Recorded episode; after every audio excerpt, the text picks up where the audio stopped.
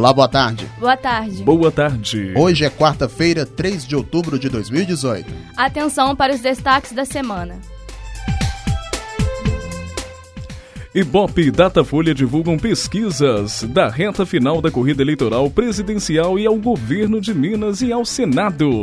Ibope mostra que Pimentel cresce na disputa ao Palácio da Liberdade Dilma continua liderando no Senado.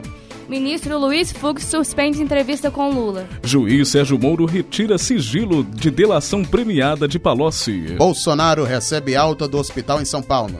Na reta final do primeiro turno, confira as dicas para comparecer à votação no próximo domingo. PUC Minas realiza debate sobre as eleições 2018. 40% dos eleitores acham que o horário eleitoral não tem nenhuma importância. Bem-vindo. Política na Rede está no ar com a apresentação de Edson Costa, Gabriela Pavlovski e Valmir Lopes.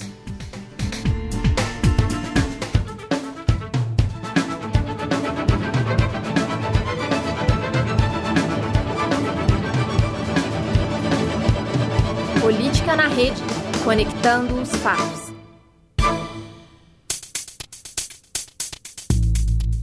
Agora são 5 horas mais 23 minutos. Acompanhe a partir de agora os principais destaques políticos da reta final da corrida eleitoral de 2018. Falamos ao vivo do Laboratório de Áudio da PUC Minas na unidade São Gabriel, em Belo Horizonte.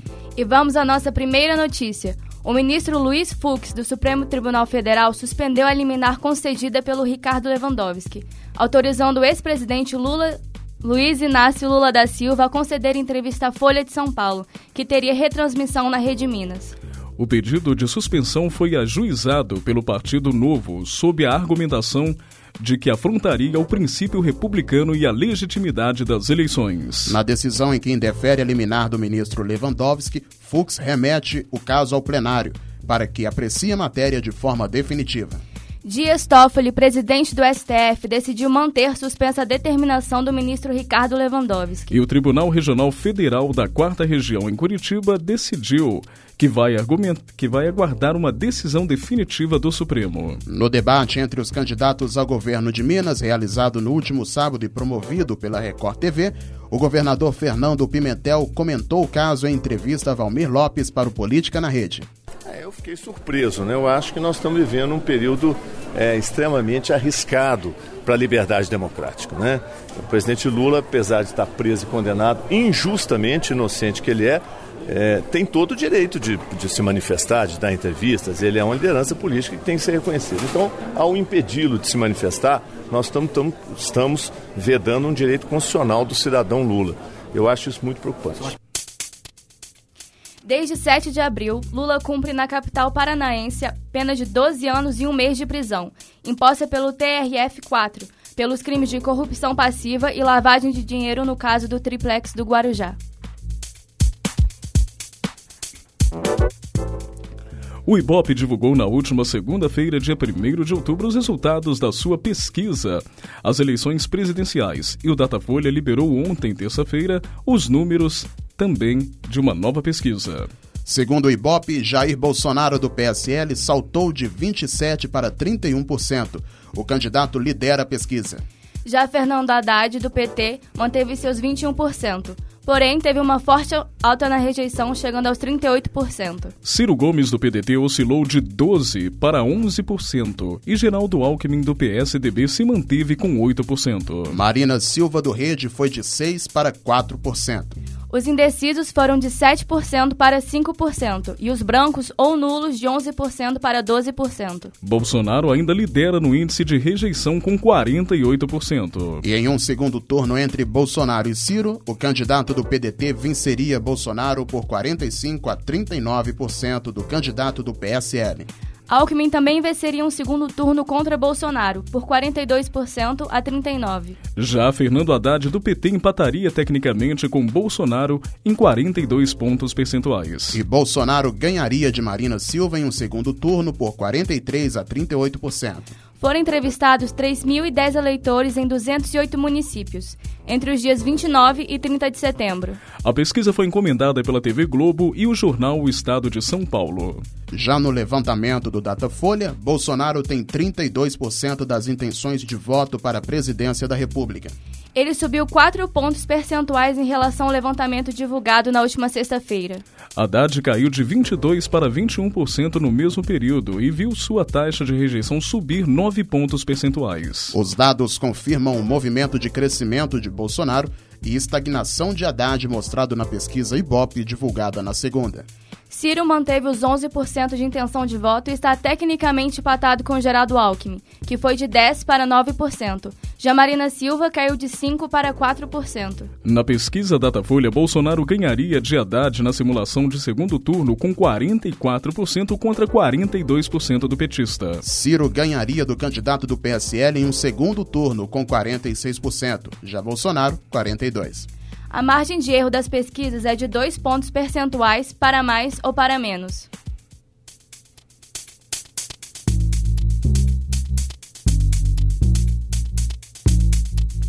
O juiz Sérgio Moro retirou o sigilo de trechos da delação premiada do ex-ministro Antônio Palocci na Operação Lava Jato. Os documentos mostram que Palocci acusa o ex-presidente Lula de ter indicado Paulo Roberto Costa para a Petrobras com o objetivo de cobrir atos ilícitos na estatal.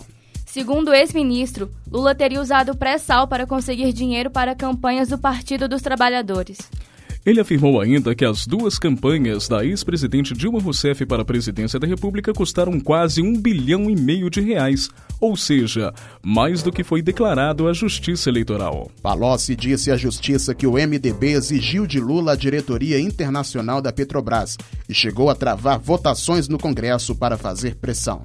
Palocci afirmou que das mil medidas provisórias editadas nos quatro governos do PT, 900 envolviam propinas. A defesa de Lula disse que Palocci mentiu e não tem provas. Os advogados disseram que a decisão de Moro foi injusta e tem o propósito de causar efeitos políticos para Lula e seus aliados. A ex-presidente Dilma divulgou nota na qual afirma que o valor apontado por Palocci é absolutamente falso. Gleisi Hoffmann declarou à imprensa o juiz Sérgio Moro tenta destruir a imagem de Lula. O acordo de delação premiada de Palocci foi firmado com a Polícia Federal no fim de abril e homologado pelo Tribunal Regional Federal da Quarta Região. Política na Rede volta em instantes. Ouça agora até quando esperar com a Plebe Hood.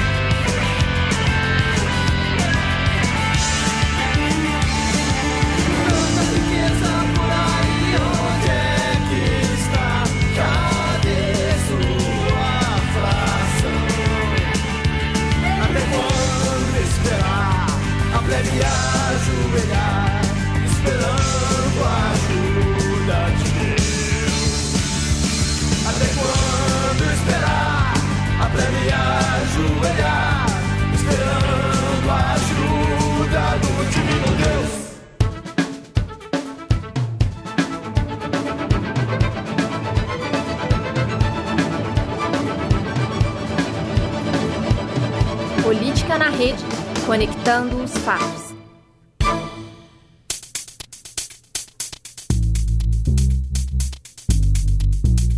Agora são 5 horas e 35 minutos. Você ouviu até quando esperar da banda, da banda Plebe Rude. O senador Antônio Anastasia, do PSDB, e o atual governador Fernando Pimentel, do PT, seguem liderando a corrida eleitoral para o governo de Minas Gerais, a cinco dias do primeiro turno das eleições. Segundo a pesquisa do Ibope divulgada ontem, a diferença entre os dois, no entanto, caiu de 14 para 11 pontos. Anastasia caiu de 35% para 36, 33% e Pimentel subiu de 21% para 22%. Em terceiro lugar, o empresário Romeu Zema, do Partido Novo, também subiu dentro da margem de erro, de 8% para 10% das intenções de voto. O presidente da Assembleia Legislativa, Adalclever Lopes, do MDB, tinha 3, agora aparece com 4%. João Batista Mares Guia do Rede registrou 2%. Dirlene Marques do PSOL, Claudinei do Lindo Avante, Jordano Metalúrgico do PSTU e Alexandre Flack do PCO empataram em 1%. Brancos e nulos, nulos e indecisos são 25%. A ex-presidente Dilma Rousseff do PT segue liderando a corrida eleitoral para o Senado. Ela cresceu um pouco além da margem de erro e passou de 26 para 29% das intenções de voto. Empatados tecnicamente pela segunda vaga aparecem três candidatos. Carlos Viana do PHS com 17%, Rodrigo Pacheco do DEM com 15% e Diniz Pinheiro e Diniz Pinheiro do SD com 14%.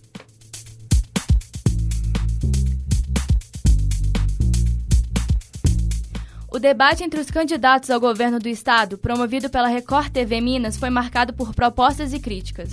No último sábado, dia 29 de setembro, a Record TV Minas, em parceria com o portal R7, a Rádio Super promoveram um debate entre os candidatos ao governo de Minas. O encontro foi marcado por propostas, mas principalmente pela troca de farpas entre o senador Antônio Anastasia, do PSDB, que lidera as pesquisas de intenção de voto, e o segundo colocado e atual governador do estado, Fernando Pimentel, do PT.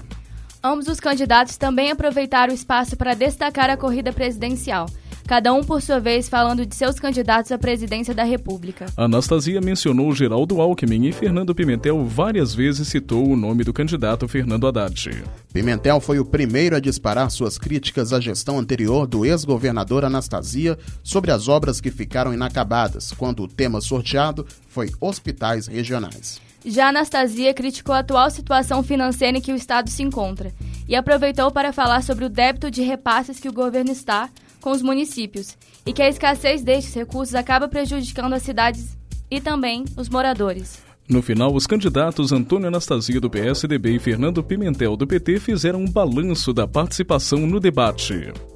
Balanço muito positivo. Acho que o debate, naturalmente, apresentou várias propostas, distintas visões da realidade de Minas Gerais, nós observamos isso também, mas eu acho que ficou muito claro ao telespectador, de fato, a realidade de cada candidato, quem tem pé na verdade, quem está antenado com os fatos e as, a realidade do Estado de Minas Gerais. Então, fico muito satisfeito e cada debate é um ponto favorável para esclarecer aos eleitores. Então eu valorizo muito o espaço democrático de debate. O mineiro vai votar na melhor proposta para Minas Gerais. Eu tenho certeza que ele vai votar 13. Também participaram do debate o deputado estadual e presidente da Assembleia, Adalclever Lopes, candidato pelo MDB. E João Batista Mares, guia da rede, Claudinei do Lindo Avante e Dirlene Marques do PSOL.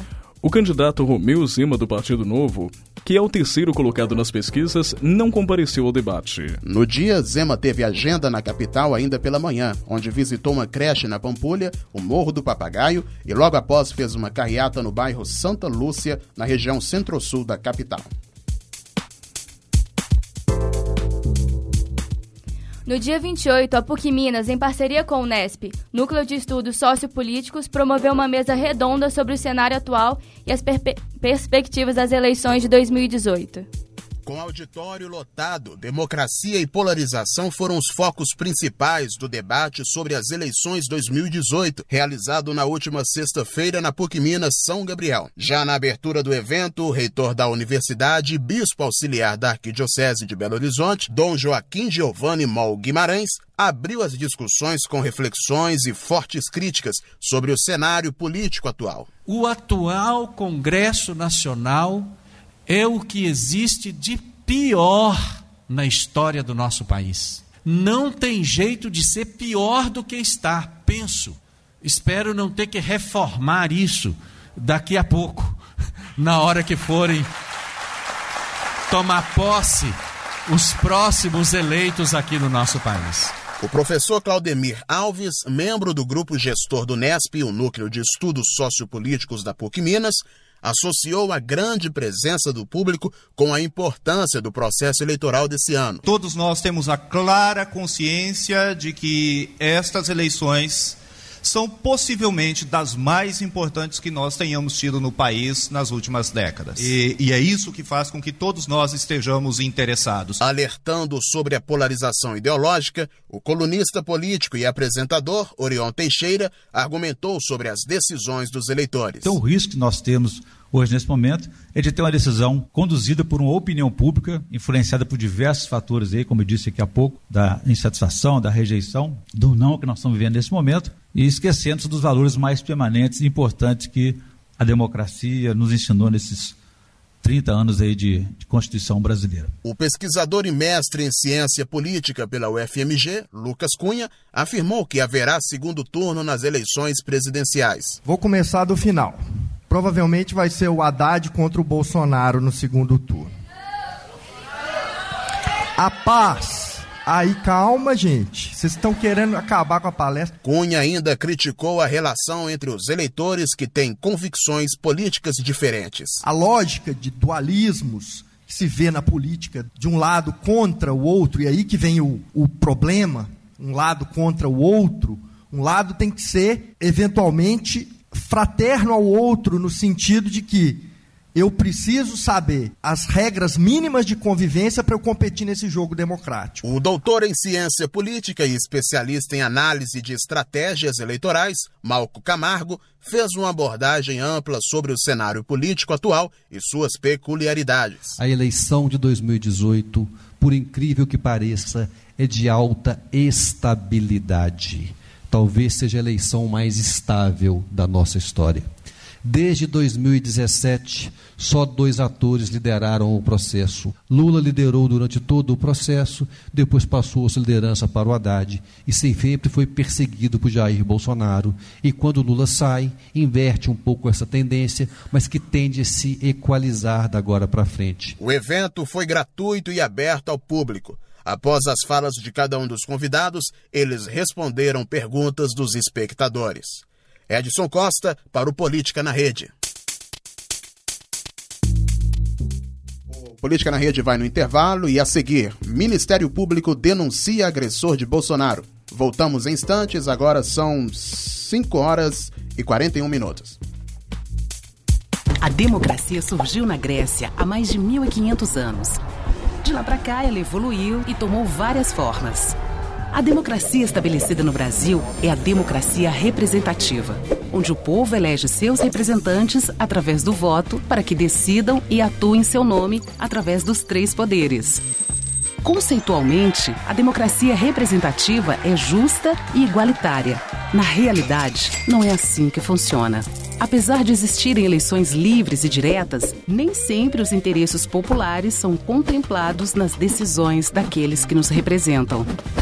A intensidade de uma democracia pode ser medida por melhores índices de desenvolvimento humano, pelo nível de felicidade da população, pela distribuição de renda, pelos níveis de excelência em saúde, educação e avanços tecnológicos. Esses são indicadores da existência de um governo que leva em consideração os interesses do povo e não apenas de grupos e particulares e interesses privados.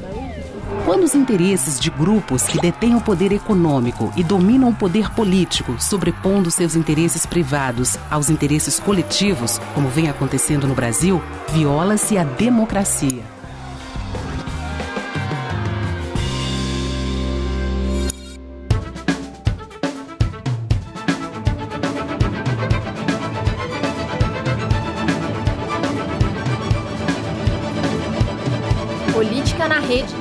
Conectando os fatos.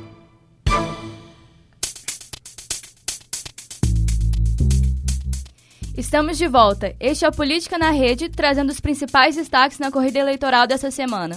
Você ouviu no intervalo o áudio da série de vídeos sobre política, democracia e cidadania lançados pelo NESP, o Núcleo de Estudos Sociopolíticos da PUC Minas.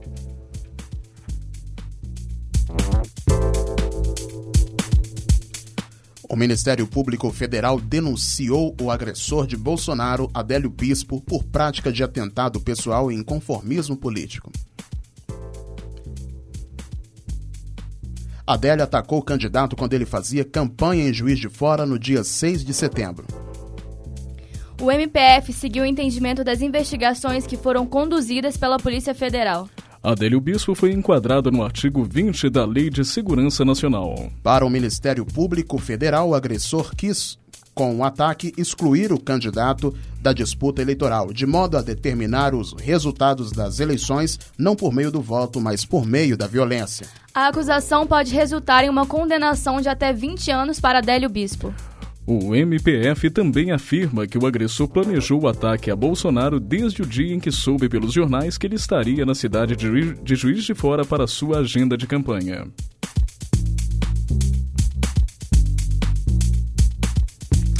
Jair Bolsonaro, candidato do PSL à presidência da República, recebeu alta na tarde do último sábado após ficar quase um mês internado no Hospital Israelita Albert Einstein, em São Paulo.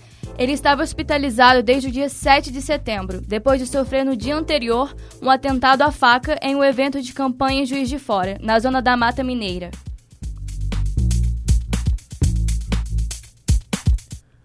A pesquisa Datafolha divulgada nesta terça-feira, dia 2 de outubro, para presidente da República, também avaliou o grau de importância de alguns aspectos na decisão do voto.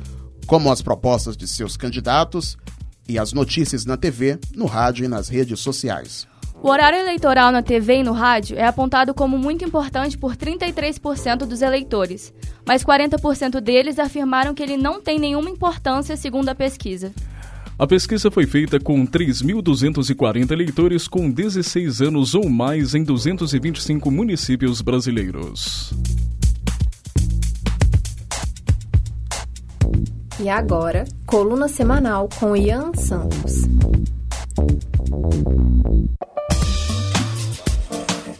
No próximo dia 5 de outubro, a promulgação da chamada Constituição Cidadã estará completando 30 anos. Nosso país é bastante instável. A Constituição de 1988 forma o sétimo regimento legal do Brasil. Se depender de um possível governo Haddad, teremos um oitavo. No outro lado do espectro político, também propõe-se a elaboração de uma nova Carta Magna. Aos moldes de 1824, Hamilton Mourão deseja reunir uma comissão de, segundo ele, notáveis, que serão responsáveis pela confecção de um outro conjunto de normas. A nossa atual Constituição marcou o fim da ditadura militar. Ela assegura à população direitos básicos como a liberdade de expressão, a saúde, a educação e a segurança. Mas isso fica apenas no documento. No campo palpável, manifestantes são agredidos, pessoas morrem nas filas do SUS, estamos nas últimas colocações em rankings educacionais e contabilizamos mais de 60 mil homicídios por ano. O estado de bem-estar social um dia poderá vigorar no país? A convicção de Fernando Henrique Cardoso em relação ao futuro do Brasil vai se concretizar? Será que um dia este país vai dar certo? O clamor das ruas ecoa que sim. Ian Santos para o Política na Rede.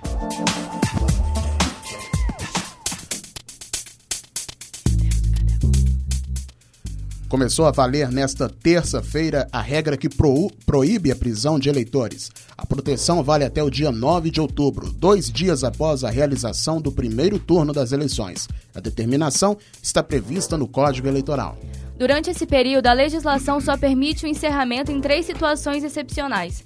A primeira, em caso de flagrante de crime, quando alguém é surpreendido cometendo uma infração ou acabou de cometê-la. No segundo caso, é permitida a prisão daquele condenado por crime inafiançável como racismo e crimes hediondos. A última execução é para a autoridade que desobe desobedecer salvo conduto.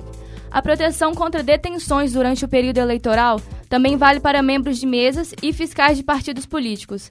Já os candidatos estão sob proteção legal contra a prisão desde o dia 22 de setembro salvo se pegos em flagrante ou delito.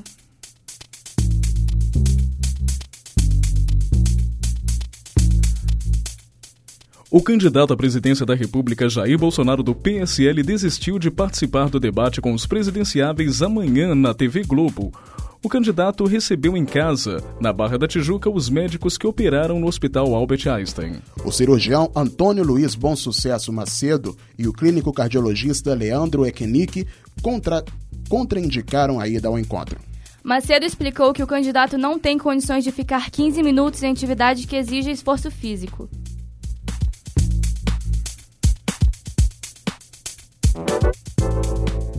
O dólar abriu esta quarta-feira com baixa de 2% às 9h25 da manhã.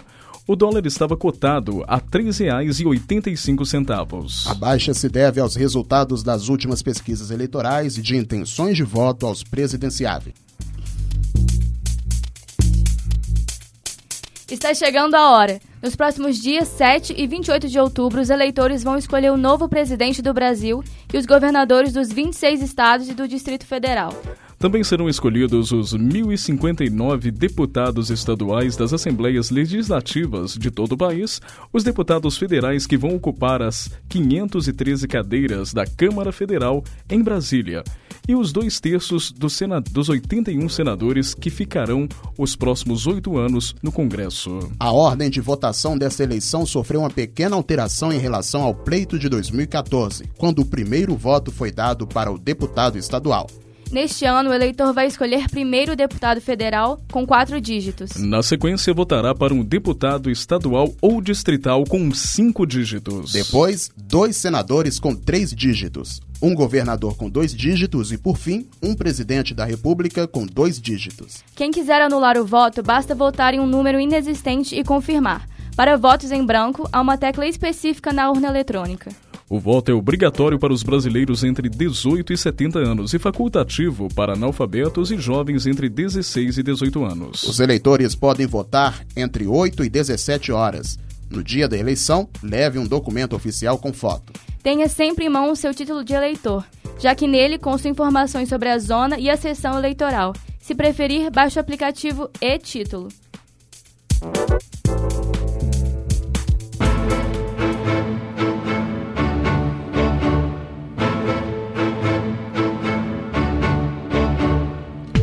E o Política da Rede desta semana fica por aqui. Relembre os principais assuntos do programa de hoje. Ibope e Datafolha divulgam pesquisas da reta final da corrida eleitoral presidencial, ao governo e ao Senado. Ibope mostra que Pimentel cresce na disputa ao Palácio da Liberdade e Dilma continua liderando ao Senado. Ministro Luiz Fux suspende entrevista com Lula. Juiz Sérgio Moro retira sigilo de delação premiada de Palocci. Bolsonaro recebe alta do hospital. Na reta final do primeiro turno, você conferiu as dicas para comparecer à votação no próximo domingo. PUC Minas realiza debate sobre eleições 2018. 40% dos eleitores acharam que o horário eleitoral não tem nenhuma importância. Lembre da importância do seu voto e esteja consciente, pois cada voto faz a diferença. No próximo programa, você vai acompanhar uma edição especial sobre os resultados do primeiro turno de votação. Bom voto e uma boa tarde.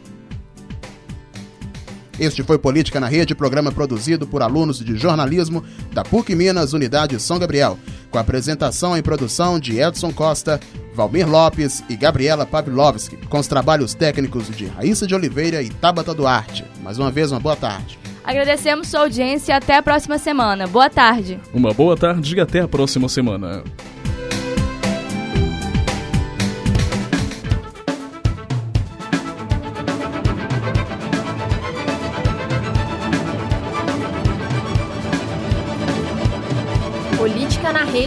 Conectando os fatos. Essa produção é do Lab SG, onde você vem aprender